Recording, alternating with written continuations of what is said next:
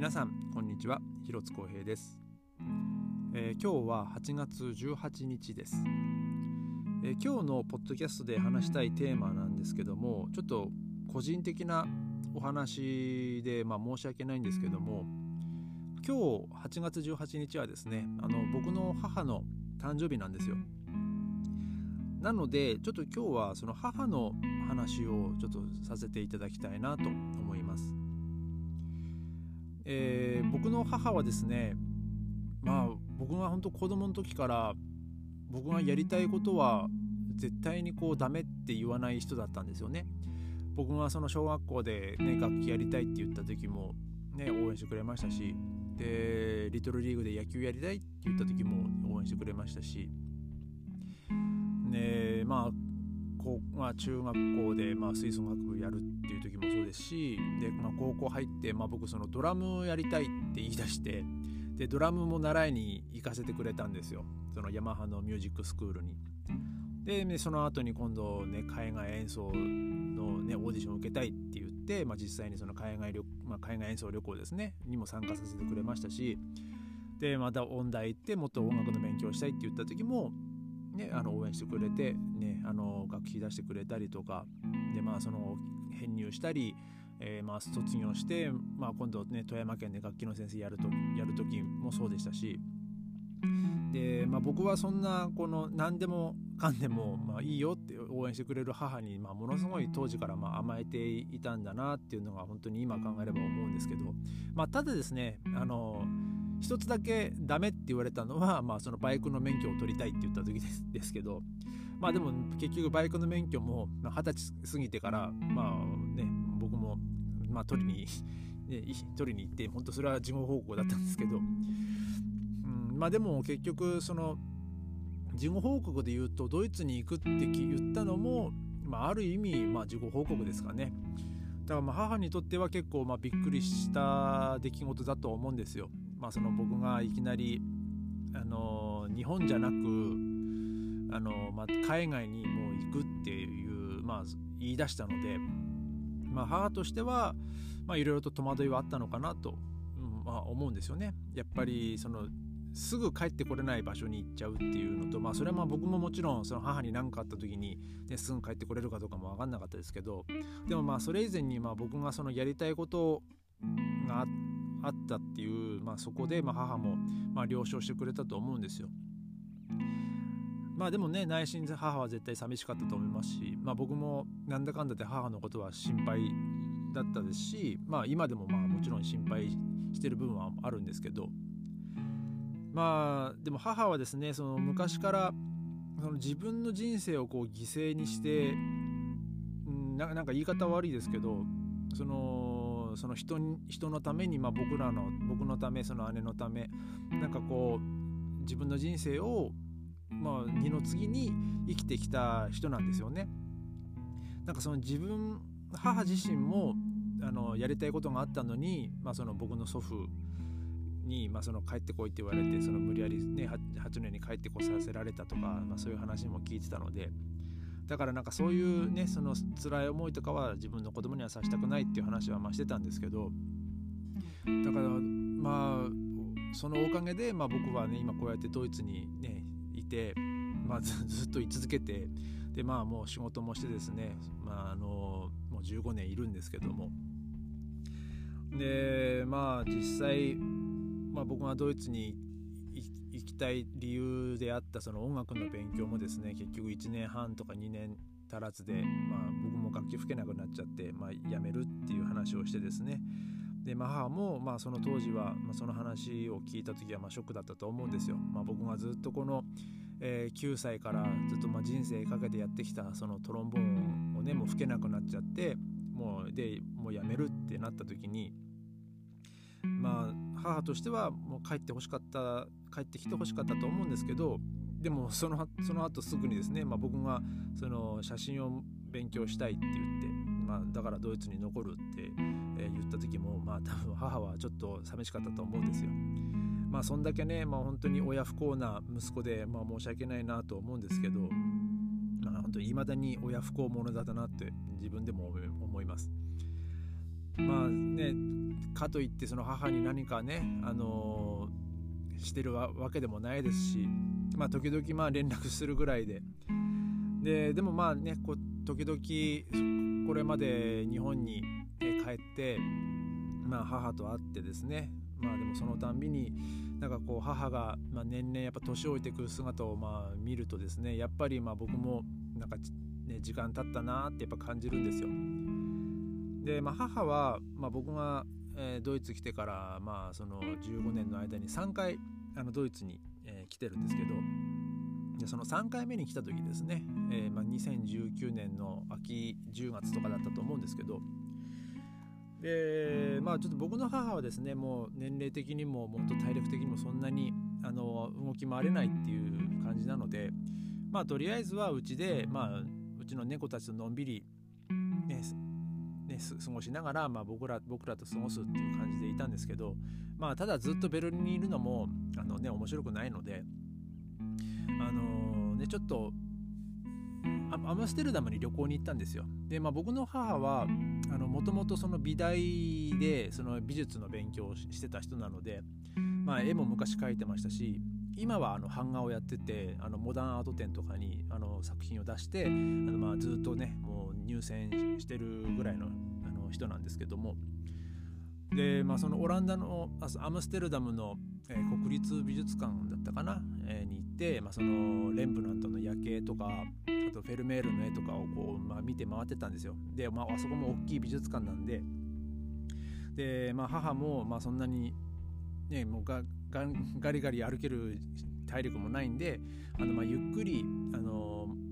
人の人混みをねこう避けながら、あの歩いてたんですよ。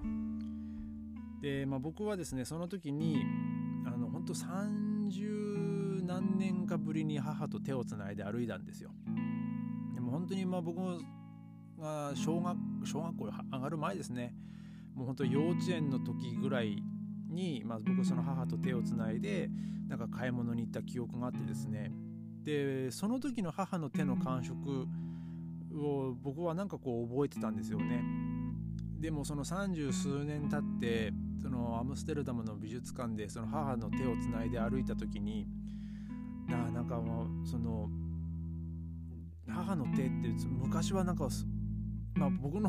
手自体がね体もちっちゃかったのであれなんですけど母の手ってこんなにちっちゃいんだなってその時思ったんですよ。まあ僕もねなんか大きくなってまあでも僕の手はそんなに大きい大きい方ではないと思うんですけどでもそれ以前にやっぱその母の手の小ささっていうのをものすごくなんかその三十数年前の記憶となんかこの何て言うんですかねうまくこうリンクしないその感触だったんですよね。なんかその違和感というかでまあその母が年を取ったっていうのもあると思うし、まあ、その手もねもう本当に、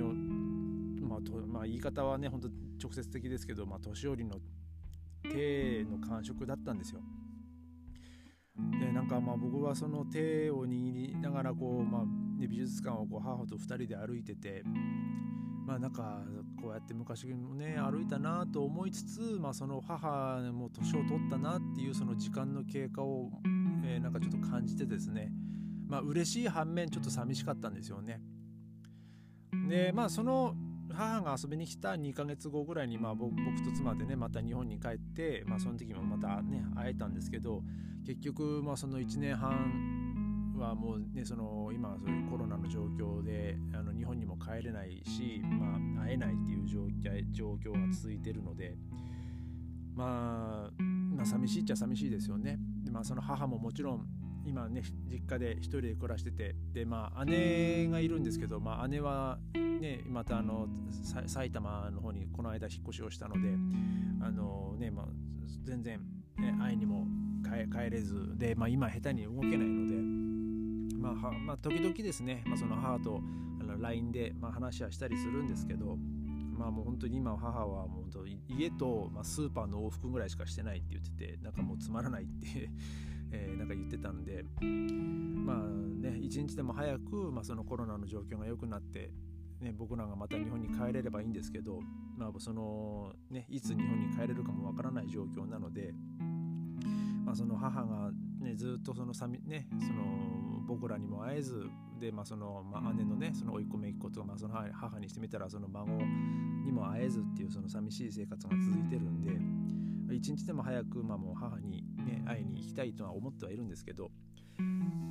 で、まあ、僕の母はですねそのものすごくこうバイタリティのある人でその50歳からですねあの英語の勉強を始めたんですよ。でその英語の勉強を始めた数年後に僕のその地元であったあのアジア国体のあのボランティア通訳とかもやってたんですよね。でちょっと話はそれますけどその僕がその音楽をやめて写真の勉強を始めるっていうのを、まあ、当時やってたブログに書いたんですけどその時のコメントにあの「いい年なんだから年齢考えろよ」みたいなあのコメントをしてきた人がいたんですよ。でも僕にしてみたらその何か新しいことを始めるのに年齢って関係あんのかな？ってその母の あの例があるんで僕はその年齢関なんか年いったから新しいことを始めることに対して否定的なコメントをすること自体に僕はものすごい違和感があるんですよね。えなんでダメなのっていう 別にいいじゃんって 思うんですけどだからまあ実際母はそれでね何かしらその自分のやりたいことを見つけて興味があることに勉強してで実際それをこう生かし生かしたのでまあ僕そなんか僕にしてみたらもうそんものすごい尊敬できる行動力のある母なんですよね。でまあ母はその料理も好きで、ね、料理も上手でまあ僕もその料理が好きなんですけど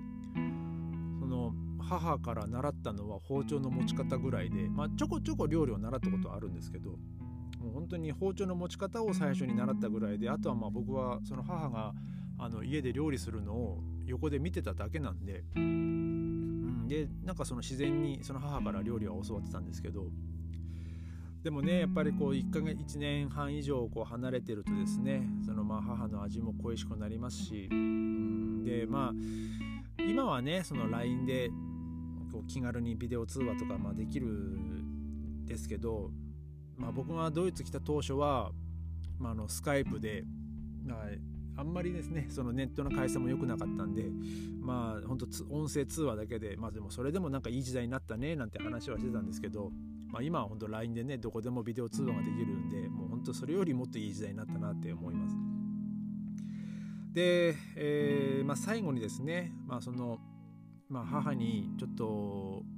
まあ、お礼というか、えー、なんか一言言わせてもらいたいなと思います。えーまあ、僕がその生まれて一緒に暮らせたのは、まあね、高校を卒業するまでのほんと18年間だけだったんだけど、ね、こうやって、ね、わがままばっかり言って、ね、自分のやりたいことをいっぱいやらせてもらって、ね、なおかつもう日本を飛び出してドイツにずっといていつ帰るかもわからない状、ね、そんな、ね、親不幸な息子だけども、ね、こうやってね、いつもいつもこう心配してくれて、ね、本当にありがとうございます。ねえー、またこのコロナの状況が、ね、改善されて僕が日本に、え、帰れるようになったらですねねぜひまた、えー、母のでねあの美味しいご飯を食べに帰りたいと思います。えー、その日が来るまで、えどうかお元気でいてください。えー、まあ、今日はですねそんな感じで、えー、ちょっと、まあ、僕の個人的な回になってしまいました、えー、本当に申し訳ございません、えまあ、そんな感じで、え今日は終わりたいと思います、えまた明日。ありがとうございました。